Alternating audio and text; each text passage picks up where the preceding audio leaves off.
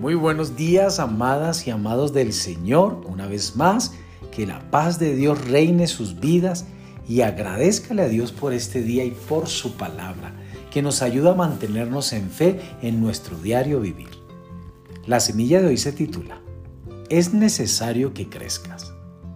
En 1 de Pedro capítulo 2 verso 2 nos dice, Desead como niños recién nacidos la leche espiritual no adulterada para que por ella crezcáis para salvación. ¿Alguna vez has estado en una habitación llena de niños? ¿Bebés llorando? ¿Pequeños gritando por juguetes?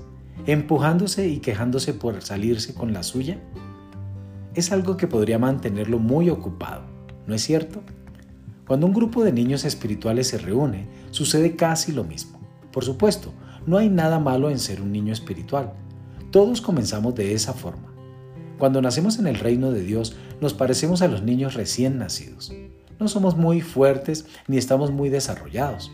Tropezamos cuando tratamos de aprender a vivir a nuestro nuevo ambiente. Así es como todos empezamos. Pero Dios nunca quiso que nos quedáramos en esa condición. Por eso en 1 de Pedro capítulo 2 verso 2 dice que debemos desear, como niños recién nacidos, la leche espiritual no adulterada, para que por ella crezcáis.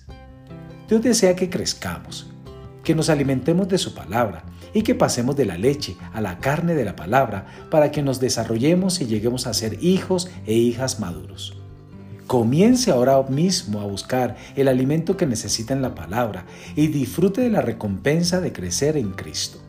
Amadas, amados, recuerden que el mejor alimento para crecer en toda nuestra manera de vivir es la palabra de Dios.